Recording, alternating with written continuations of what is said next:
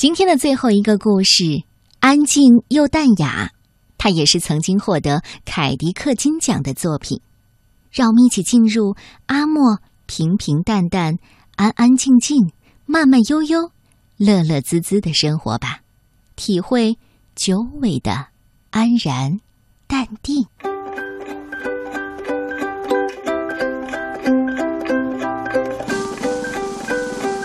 阿莫的生病日，作者是来自美国的菲利普·斯蒂德和艾琳·斯蒂德。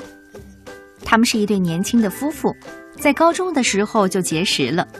大学毕业之后，都选择了和艺术出版相关的职业。直到二零零五年，他们俩结婚之后，一起建了一个工作室，从事图画书的创作。这个故事就来自于他们夫妻俩。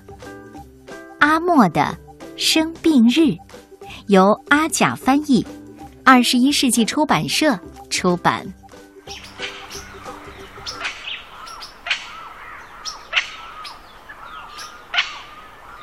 阿莫麦吉是个早起的人。每天早晨，当闹钟叮铃铃的响起时，他摆摆腿下床来，脱下睡衣，换上熨得笔挺的制服。他会给怀表上好弦，煮上一壶开水，对糖罐子说：“请给我的燕麦粥里来一勺，呃，茶杯里来两勺。”吃饱肚子。准备好去上班了，他就从容轻松地走出家门。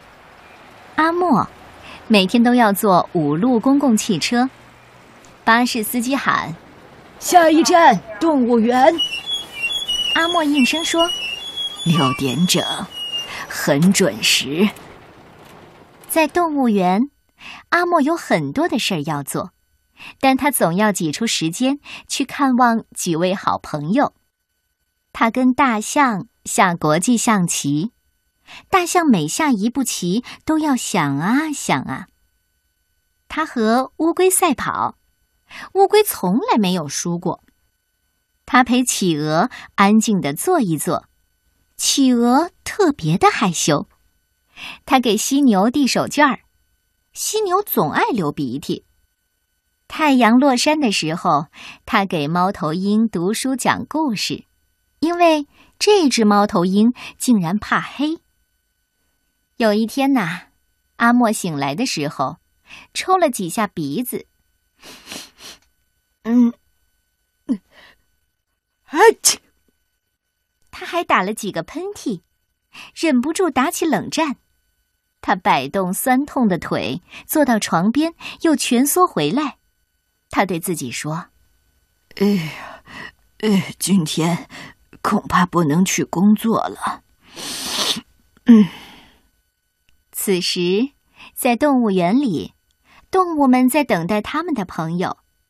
大象在摆弄旗子，把车擦了又擦；乌龟伸伸脖子，蹬蹬腿，做热身运动；企鹅独自耐心地坐着；犀牛担心自己的过敏症又加重了。猫头鹰栖息在高高的一摞故事书上，满怀关切地挠着头。动物们都很想知道，阿莫这是在哪儿呢？于是，这天晚些时候，动物们走出了动物园。他们坐上公共汽车，来到了阿莫家。哦，真是太好了！好朋友们都来了。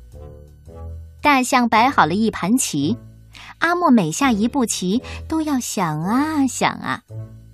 阿莫对乌龟说：“呃，今天我太累了，不能赛跑了。呃，要不我们改玩捉迷藏吧？”乌龟躲到了龟壳里，阿莫藏在了被子下。阿莫打着哈欠说。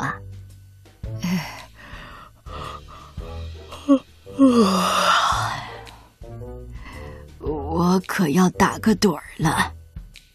企鹅安静的坐着，给阿莫暖暖脚。切！阿莫打了个喷嚏，醒过来。犀牛已经为他准备好一条手绢儿。阿莫调好闹钟，哎，时候不早了，明儿一早还要赶早班车呢。